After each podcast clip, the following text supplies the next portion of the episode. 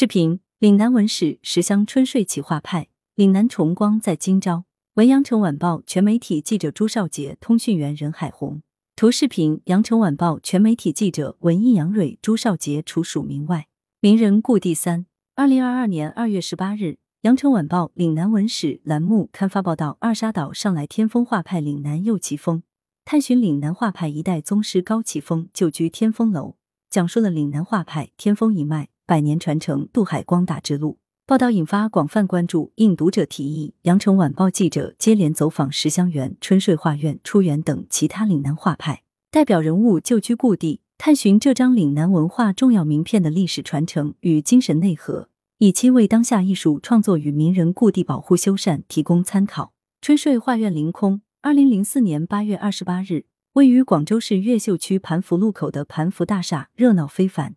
广东本地文化艺术名家与来自海外的岭南画派美术家代表齐聚于此，共同见证高剑父纪念馆落成开馆，春睡画院一键完工。当时主流媒体报道称，这是广州市乃至全省首个采用创新方式一建的文物场所。盘福路朱子街八十七号盘福大厦所在本市一片平房，原八十五号至九十一号，是岭南画派创始人之一高剑父先生聚土讲学的春睡画院旧址。随着城市的变迁。几座十几层的高楼取代了平房。如今，春睡画院故址挂着高剑父纪念馆的牌子，而复原的春睡画院则位于盘福大厦十四楼天台。综合相关历史报道，从百年老宅到空中纪念馆，高剑父纪念馆落成及春睡画院一建前后经历约二十年。一九八四年，在关山月先生的反映下，时任广州市委书记欧初提出修建岭南画派纪念地。一九八九年，高剑父先生家属将春睡画院旧址房产无偿捐献给广州市人民政府，并把一批书画捐赠给广州市文化局。一九九三年，广州市人民政府拨专款修葺春睡画院旧址，并建立了高剑父纪念馆。一九九四年，广州市政府对该馆进行重建，重建采取了最新的文物复建形式，与房地产公司合作开发建设，在旧址上建起了盘福大厦。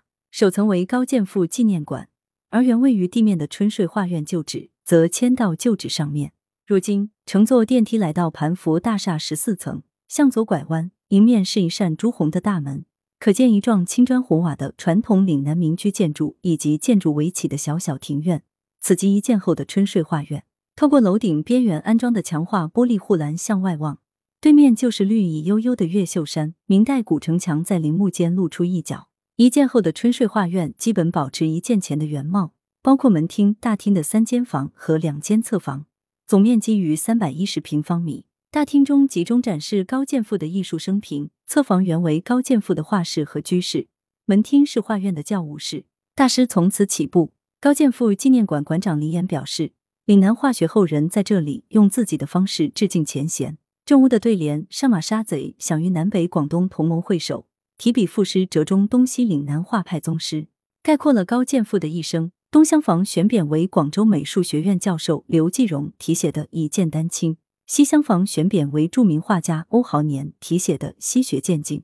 一九二零年后，辛亥革命元老高剑父决意淡出政坛，潜心绘画，只在艺术领域发起革命。革命家黄兴据诸葛亮诗《草堂春睡足，窗外日迟迟》，给高剑父居处题额“春睡草堂”。春睡画院遂得名。一九三零年，高剑父购得朱子街八十七号春睡画院，此后便固定于此。高剑父之子高立杰生前接受羊城晚报记者采访回忆，这间房产于一九三零年以低廉价格购得，全家都搬到此处。据他描述，画院大门一进去，庭院有口井，旁边有棵夹竹桃，另一边则有一棵梧桐树。父亲写画居住的地方很简陋，就在二楼，全是木头搭建。高立杰说，在春睡画院，高剑父践行了自己的艺术主张：绘画要代表时代，应随时代而发展。在教学上，他主张兼容并包，鼓励门人自立门户。由此，春睡画院走出了不少艺术大家，关山月、黎雄才、方仁定、司徒琪、杨之光等。高剑父特别体恤学生，不少弟子家里穷困，高剑父便免去学费。黎雄才就是例子。一九三八年，广州沦陷。春睡画院被日本人炸毁，高剑父赴澳门。抗战胜利后，高剑父又回到广州，在春睡画院原址创办南中美术院。一九四七年，他。出任广州市立艺术专科学校校长之职。一九五一年，高剑父在澳门去世，而他的艺术宗旨与精神被发扬光大。百年故园新生，在成为革命者之前，时年十四岁的高剑父曾求学于清末著名花鸟画家居廉，在石香园（现广州市海珠区怀德大街）学艺。岭南画派先贤居巢，居连居于此。他们开创的撞水、撞粉技法被后者沿袭至今。石香园也以蒙馆形式培养了近代岭南大批美术人才，因而石香园被誉为岭南画派摇篮、岭南画派的发祥地。二零零七年。这座原本已经荒芜的小院突然热闹起来，考古队员、勘察人员在此寻找当年石香园的地基，收获了一张居士后人捐赠的手绘《石香园原貌图》，开始复原工作。其后，不仅按原样复建了石香园，还揭开了一段与岭南画派发端有关的历史。一八六四年，居巢和居廉换月息二十二年始归故里，回到了广州。居廉在此种植了多种花卉，供写生用。园内遍植素馨、瑞香等十种香花，故名十香园。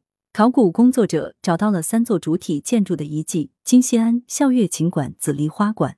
他们按照百年前的地基遗址进行了复原。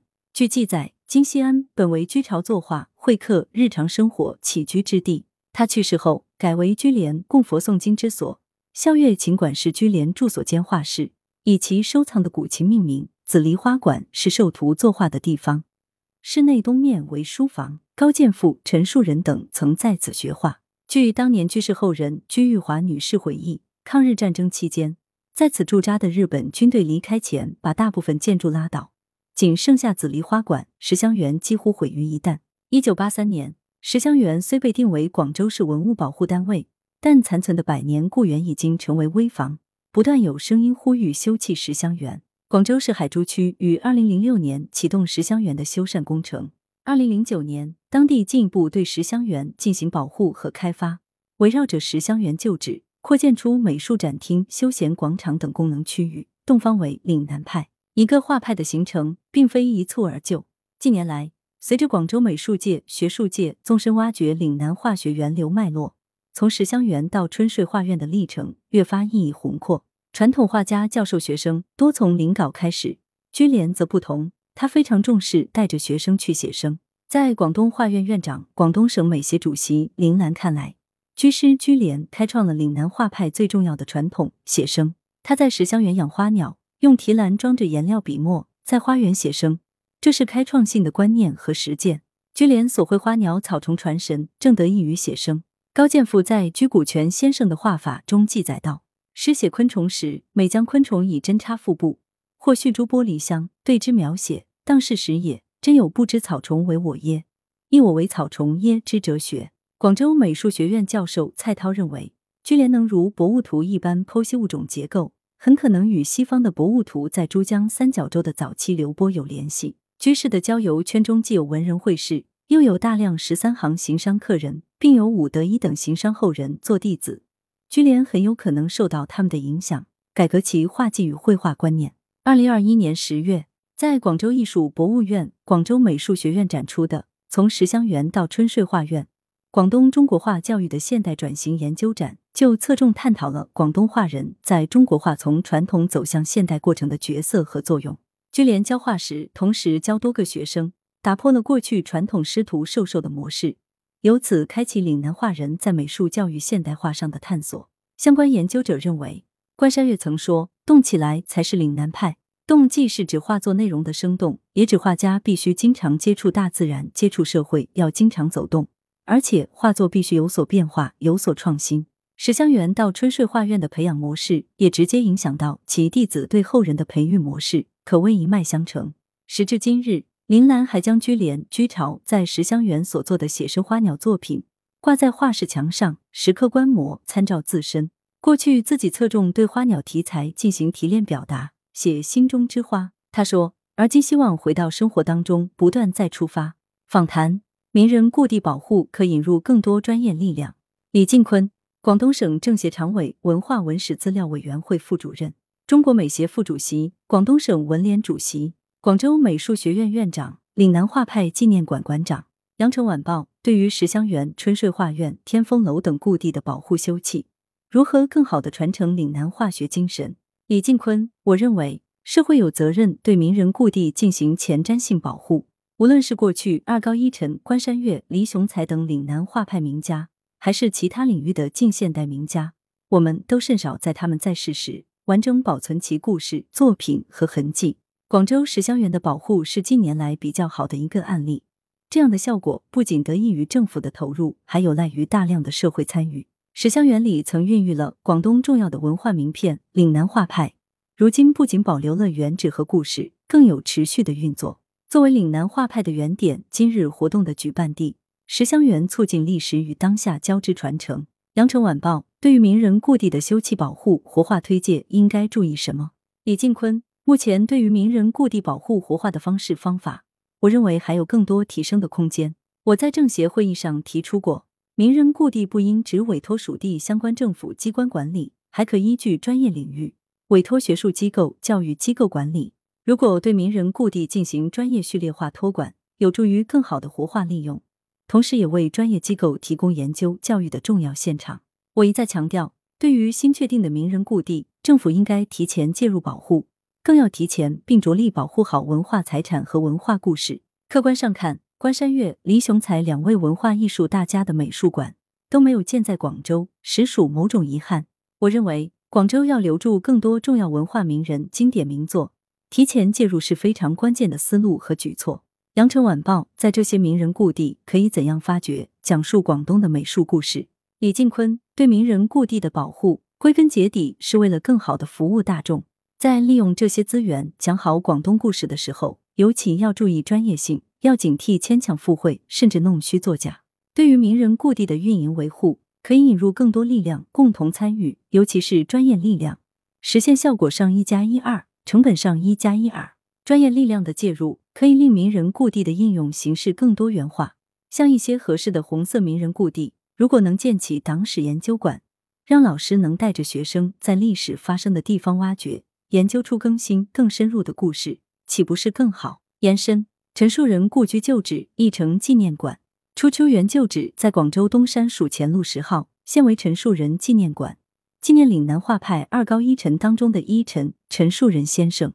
一九八七年，陈树人亲属将初园遗址无偿捐赠给广州市人民政府。一九八八年，陈树人纪念馆落成，免费对外开放。二零二零年五月三十日，陈树人纪念馆修缮竣工，是一栋两层建筑。初园曾毁于抗日战火，旧馆已不得见。据资料描述，它的布局分为三重：进门夹道浓荫，左边有一小堂，临水筑一小亭少亭。